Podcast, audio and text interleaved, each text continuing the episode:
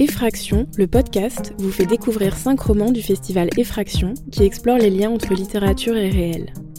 La deuxième édition se tient à la Bibliothèque publique d'information du 25 février au 1er mars 2021. Dans cet épisode, Bernadette, bibliothécaire à la BPI, vous présente Black Manou de Gauze. Black Manou débarque à Paris avec son vrai faux passeport ivoirien un 15 août caniculaire des années 90.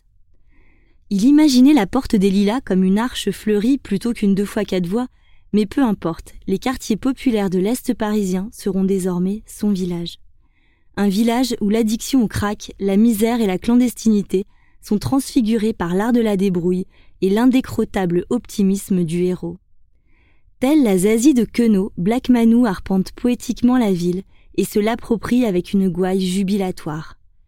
Une tête blonde lui parle de Stalingrad, dans le Caucase, puis une tête noire lui parle de métro aérien, un métro volant? Le héros navigue au milieu d'une galerie de portraits hauts en couleur. On croise tour à tour la star des balles poussières abidjanais, Gun Morgan, devenu producteur chez Eddie Barclay le dealer défroqué Lascader ou un marabout officiant à Château-Rouge.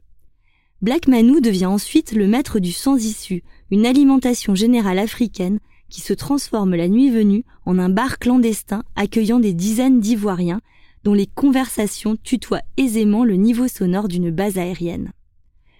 Du deal de la place Stalingrad au danger, squat multiculturel du quartier Danube, en passant par le Moukou, improbable boîte afro au pied du siège du PCF, le roman dresse une cartographie du Paris encore populaire des années 90, où se rencontraient vieux ouvriers et sans-papiers. On y lit en filigrane l'histoire des vagues de migration qui ont fait l'Est parisien, qui s'incarne dans l'amitié inattendue entre Black Manou et un vieil Auvergnat de la rue de l'Orillon, qui lit en lui son propre déracinement. Cet ancrage social est sans doute l'aspect le plus attachant de ce court roman de Gauze, auteur lui-même ivoirien qui découvre Paris dans les mêmes années que son héros. Il émane du texte une douce nostalgie et une grande tendresse pour sa ville d'adoption et tous les damnés de la terre qu'il habite.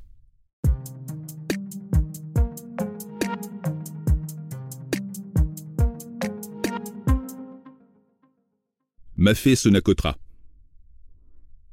Un squat est le parfait antagoniste d'un foyer sonacotra. Autant le squat exprime anarchie et défi à la société, autant le foyer sonacotra est fils de l'ordre républicain. Sonacotra, Société nationale de construction pour les travailleurs, une invention du ministère de l'Intérieur. Comment tu sais ça? L'oncle O m'a dit.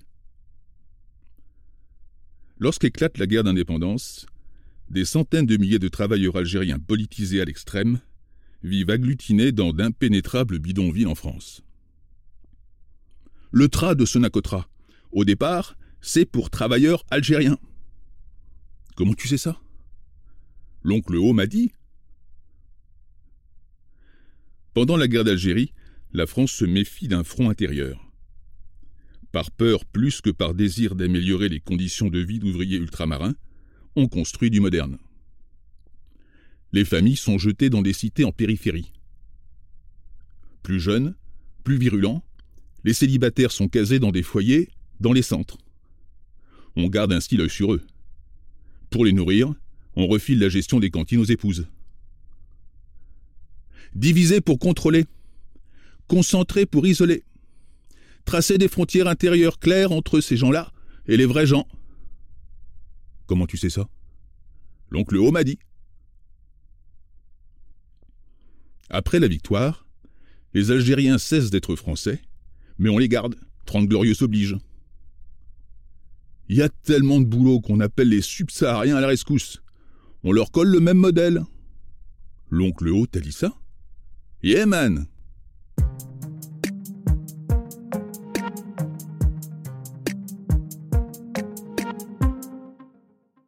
Alors, ce livre de Gauze qui s'intitule Black Manou, dans quelle euh, tradition littéraire s'inscrit-il d'après vous et Lara Berthaud?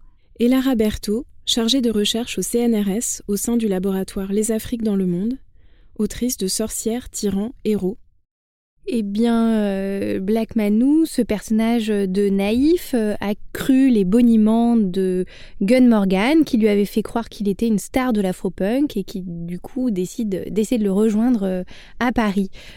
donc, ce personnage du naïf a une longue histoire littéraire, depuis le Candide de Voltaire, bien sûr, mais aussi, on pourrait penser à Céline, par exemple avec Bardamou, qui décide de s'en dans l'armée parce que euh, euh, dans Voyage au bout de la nuit, la musique euh, était belle des militaires. Ici, c'est un peu la même chose.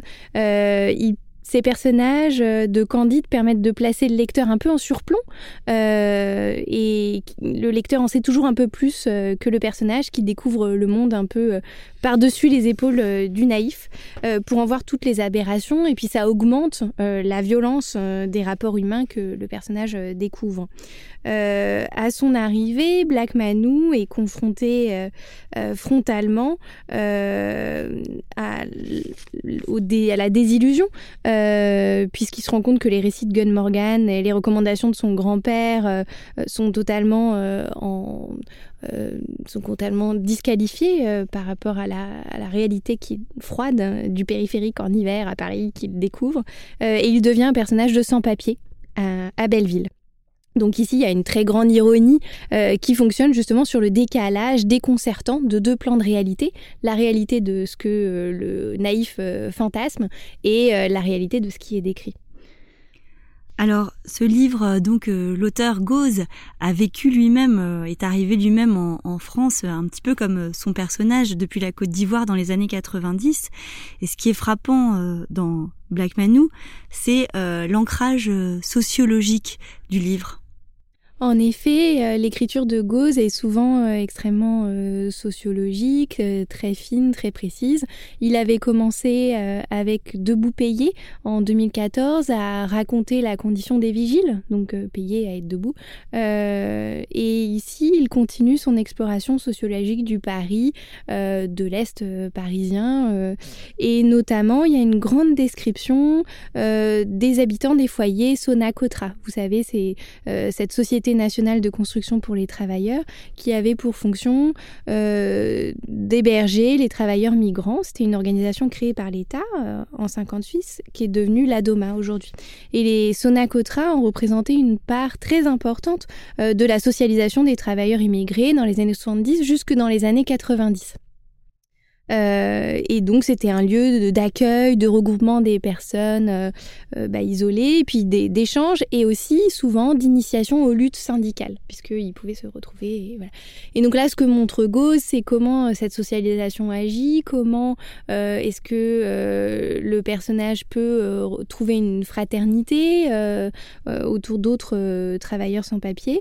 Et puis aussi, il décrit par le menu, si l'on peut dire, euh, comment ces personnes vivent, comment ils mangent, euh, littéralement. Et donc il y a tout un passage où il décrit euh, le mafé et ce plat très populaire en Afrique de l'Ouest. Et ici, la dimension d'analyse sociologique reprend un des thèmes forts euh, de Gauze, qu'il avait initié dans Camarade Papa, un autre de ses romans publié en 2018.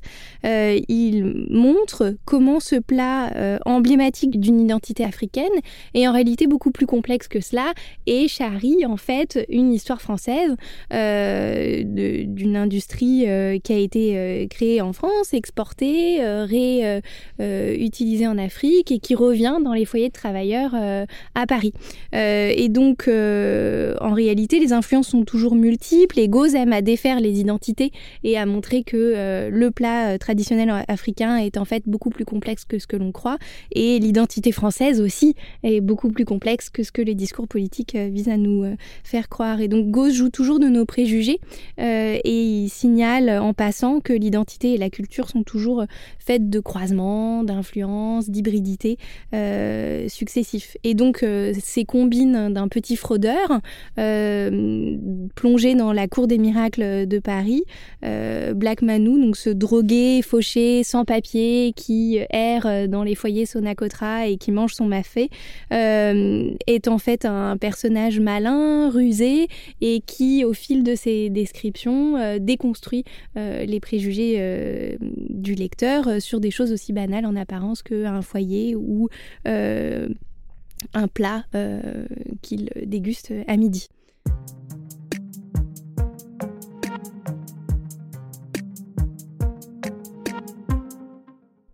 Au 234 boulevard de la Villette, un escalier droit amène une coursive. Bienvenue au Moukou, haut lieu des nuits afro-parisiennes since 1986. Devise Le soleil fait honte. Traduction La fête n'a pas de limite tant qu'il fait nuit. Le Moukou est le royaume des 4 B, bière, brochette, bruit, bagarre. La reine-mère s'appelle Guéda, imposante malienne multitâche multifonction. Elle cuit les brochettes, vend les bières, assure la musique et met l'ambiance. Et lorsqu'éclate une bagarre, elle-même se charge de vider les belligérants. Beaucoup de gaillards ont redescendu l'escalier en roulé-boulé. Mais derrière ces airs de matrone indolente, elle a le geste vif et précis sur les hautes sotogaries. La grande fréquentation et la réputation de l'endroit pourraient en faire une version mélaninée des bains-douches, le club du Marais. Mais le Moukou est un cloaque.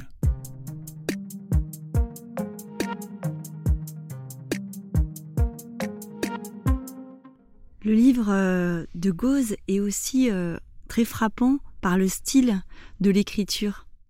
Oui, à cet égard, euh, le petit filou euh, Black que décrit euh, Gauze est assez semblable à, l'écriture en elle-même de, de Gauze, qui est héritier de la performance, qui a un style extrêmement oral et qui se revendique hein, à la fois de Céline et de Kuruma.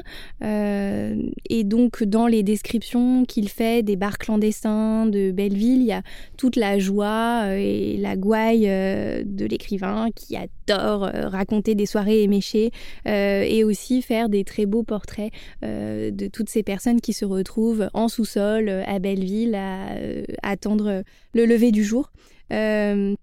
Son style est très souvent très concis, très bref, donc hérité de la performance. Ça rappelle beaucoup son premier texte de Boupéier qui racontait, qui était construit sur des scénettes.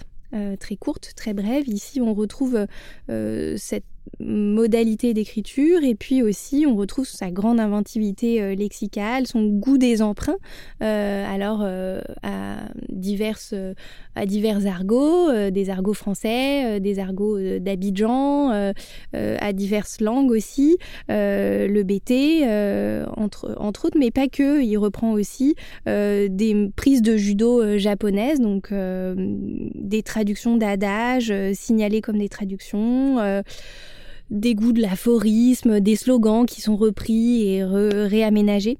Et il joue tout le temps sur le décalage de registres de langue, c'est-à-dire que euh, l'argot est euh, mis euh, à, côté de citations beaucoup plus savantes. et donc ce, goût du décalage entre le savant et le populaire est une des marques de fabrique de cet écrivain. Le personnage de Black Manu découvre la ville de Paris en se promenant, en errant dans les quartiers notamment de l'Est parisien du 19e et du 20e euh, arrondissement. Oui, il est lâché euh, sur le périphérique parisien et puis à partir de ce moment-là, puisqu'il est sans papier, euh, débute une errance, une longue promenade dans Paris qui va durer plusieurs années. Bien sûr, il est hébergé, il va de lieu en lieu, mais surtout il décrit Paris par les rues. Euh, donc, dans un premier temps, bien sûr, tous les quartiers autour de Stalingrad, euh, Belleville, le siège du PCF où euh, il décrit des bars clandestins pas très loin, le canal Saint-Martin, et puis toute cette déambulation parisienne est greffée à des souvenirs de déambulation dans Abidjan.